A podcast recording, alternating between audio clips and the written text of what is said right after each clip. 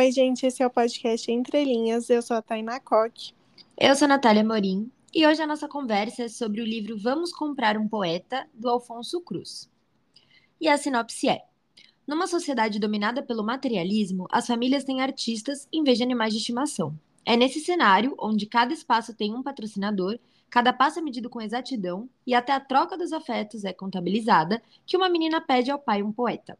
Com humor e leveza, Alfonso Cruz conduz uma narrativa para fazer pensar sobre utilitarismo e o papel da arte em um mundo onde tudo precisa ser mensurado. E acho bom avisar também que esse livro é escrito em português de Portugal.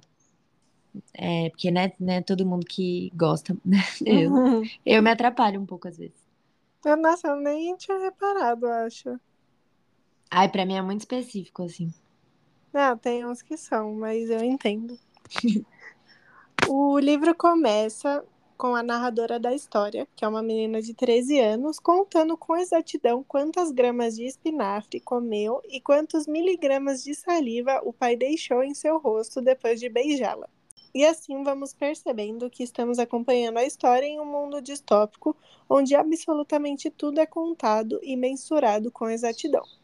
Com um consumismo extremamente desenfreado, as pessoas chegam a usar roupas com patrocínio. Nossa, me dava muita aflição as pessoas contando tudo. Uhum, ah, é tantos. Eu tô gostando da menina, o irmão dela falou, Morai, tô gostando de uma menina de 70%. É. é, mas é engraçado. Então você sai na rua com uma camiseta com a propaganda de uma bebida, uma saia com a propaganda de carro e um tênis divulgando uma marca de óculos, por exemplo. E tinha esse tipo de patrocínio em absolutamente tudo, até pantufas, acessórios e até em garrafas de água. As pessoas também eram chamadas por códigos ao invés de nome. E quanto mais caracteres assim especiais tivesse seu nome, mais chique ele era considerado. Então, por exemplo, tinha uma menina que chamava Bebê 92, vírgula, que era considerado um nome pomposo por causa da vírgula e uma dízima. e a narradora, que a gente nunca sabe o nome, a gente nunca sabe o nome nem dela, nem da mãe, nem do pai, nem do irmão, de ninguém, assim, da família dela. Ela vive com a sua mãe, né, o pai e o irmão, e como tudo é contabilizado e calculado, tudo que não pode gerar lucro, ser mensurável ou palpável é considerado desnecessário. Então, né, nesse cenário desse mundo que os artistas viram animais de estimação e um verdadeiro artigo de luxo, porque além de ser considerado supérfluo, ao invés de gerar lucro, dá despesa, né? Tipo, você vai ter que alimentar o seu artista. Uhum. E aí, uma noite no jantar, a menina pede um poeta. E aí o pai pergunta, por que não um pintor? E aí a mãe fala que não, porque eles fazem muita sujeira. E aí ela conta também que a senhora 5638,2 tem um e demora de 3 a 4 horas por dia para limpar as tintas que caem no chão, né? A sujeira lá de, de tinta que ele mancha as coisas. E aí o pai concorda em comprar um poeta e até pergunta de que tamanho. ah, eu quero que ele tenha 1,75. E pese 70 quilos. É, então. Nossa, que magro. é, se ele tiver 1,72... É. é. É, realmente. E aí, no dia da escolha, eles foram até uma loja e ficaram escolhendo os poetas, que nem as pessoas sem noção entram em pet shop para escolher um pet. E aí, de acordo com a altura, cor do cabelo, dos olhos, etc. E aí o pai cumprimenta o vendedor como o costume deles nessa sociedade, quando estavam prestes a falar de negócios, que era que os números lhes sejam favoráveis, e o vendedor respondia: crescimento e prosperidade. Aí a menina escolheu seu poeta e o pai ficou perguntando o que, que ele comia, se ele era muito subversivo, o que equivalia à agressividade dos cães. Por fim, o pai perguntou se havia mais alguma coisa que ele deveria saber sobre a manutenção de um exemplar desses, que foram as suas palavras exatas. E o vendedor disse que para entretê-lo era só comprar cadernos com folhas brancas e canetas, e também alguns livros. E aí, enquanto eles voltavam a pé para casa, a menina conta que o poeta lhe deu a mão e ficava olhando para as borboletas quando elas passavam. E ela achou isso estranho. Eu achei super fofo. É, muito. E, e é muito estranho que ninguém tava nem aí pra essas coisas, né? É, então. Eu achei muito boa essa ideia. Muito, porque, né, pode ser, é algo, não é algo tão longe assim, né? É meio É. Black Mirror também. Quando eles chegaram em casa, o pai ordenou, porque ele vivia ordenando a mãe fazer as coisas. Ele não, não pedia nada, ele ordenava que a mulher fizesse tudo, tratava que nem uma funcionária, enfim. Ordenou que ela fizesse uma cama debaixo da escada pro poeta, que, e o espaço lá tinha, não tinha nem 3 metros quadrados, coitado do poeta. Era o, o armário do Harry Potter. É. Olha as referências dela. Também, muito Potterhead. Gente, pra quem não sabe, essa é uma piadinha aqui do quem ouve, que os nossos ouvintes assíduos vão entender que a gente ficava mandando a Tainá ler Harry Potter. Isso, e eu li, finalmente. E gostou, gente. Vem aí, Tainá É. Potterhead. É, não, não você. Vale lembrar que a J.K. Rowling é uma escrota. É, Então, eles escolheram esse espaço, assim, que mesmo que é pequeno, ela falou que o poeta era pequeno e que caberia até num divã. Só que aí ele colocou uma mesinha lá também para ele poder fazer as suas atividades. E aí, quando o irmão viu, ele pensou que a menina era caprichosa por querer um poeta e que ela só se interessava por coisas inúteis, ao invés de se interessar por coisas que ajudariam no crescimento econômico. Bom, o poeta deitou na cama e foi ler um livro e todo mundo achou isso estranho também, ele para pra ler um livro.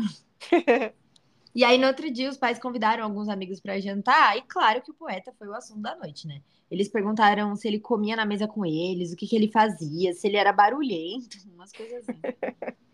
E aí, uma pessoa falou lá que, apesar de, da sujeira, alguns diziam que compensava ter um escultor, porque se adquirem momentos de beleza que, apesar de serem materiais, há quem diga que faz falta, né, na, naquela sociedade.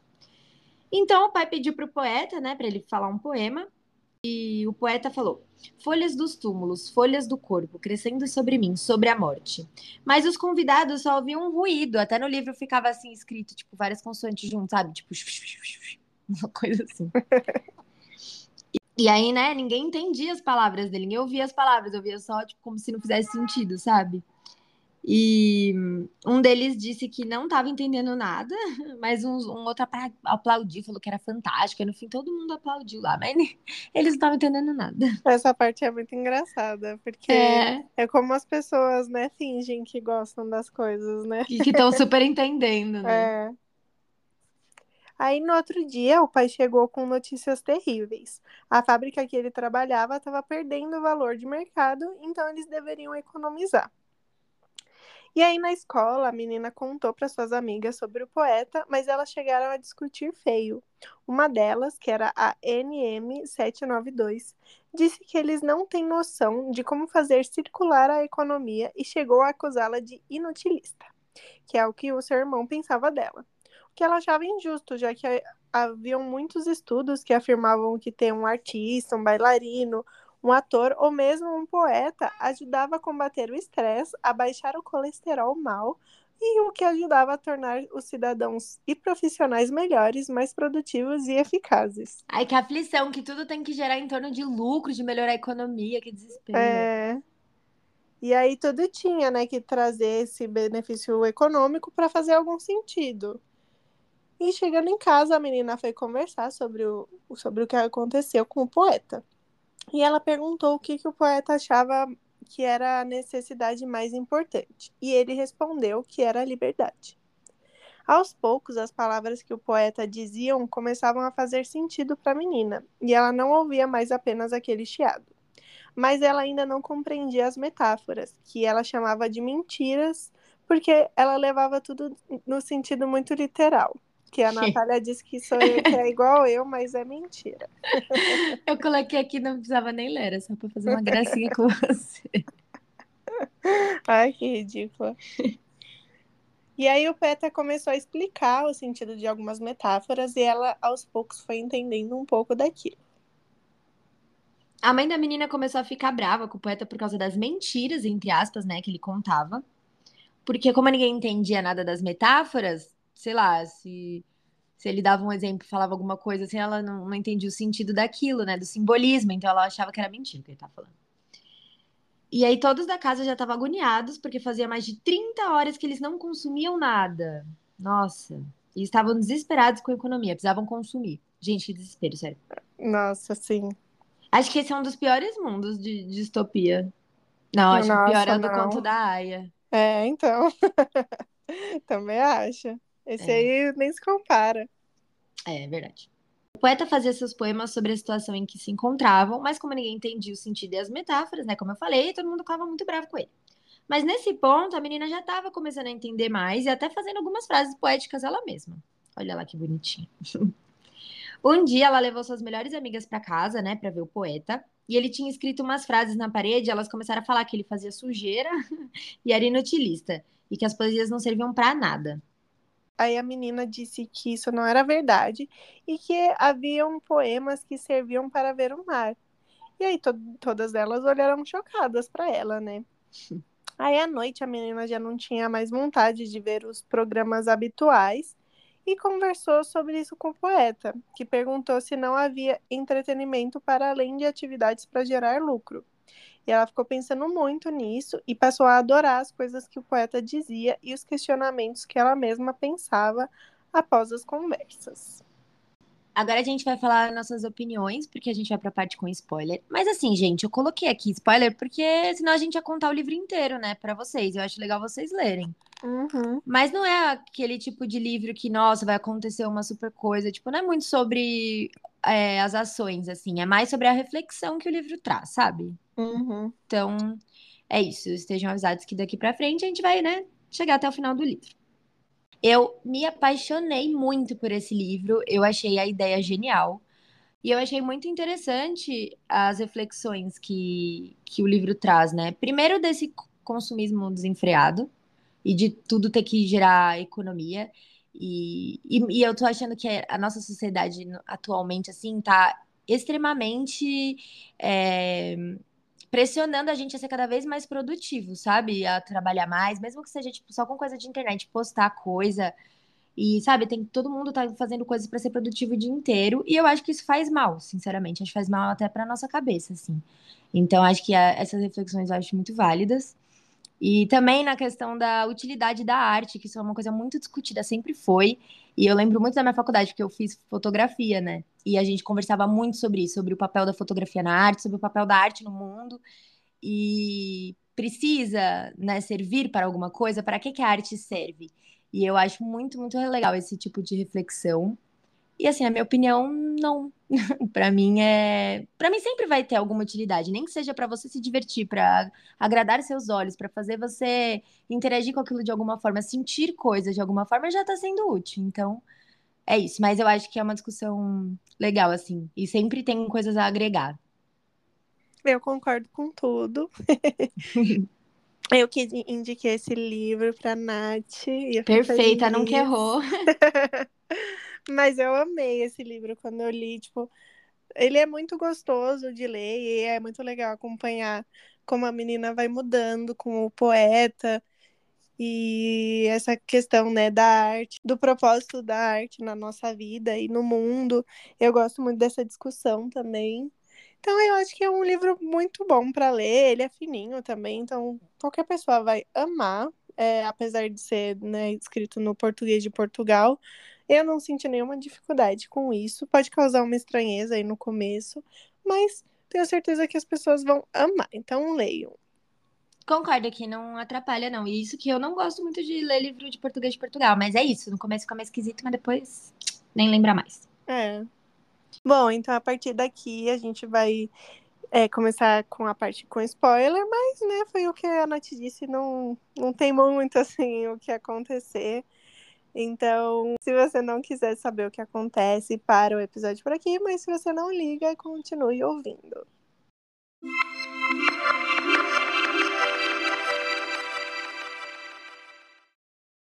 É, aí a família né, começou a discutir todos os dias na casa. O pai disse que pessoas de outras etnias furtam muito, então o poeta falou que, na verdade, os banqueiros e mercados financeiros eram quem roubavam, né? Certíssimo. E o pai ficou tão furioso que gritou com o poeta, mandando ele ir para o seu quarto que ficasse sem jantar. E aí a menina foi conversar com o poeta depois da briga e o poeta disse que não estava disposto, pediu para ela sair e ficou escrevendo no seu caderno.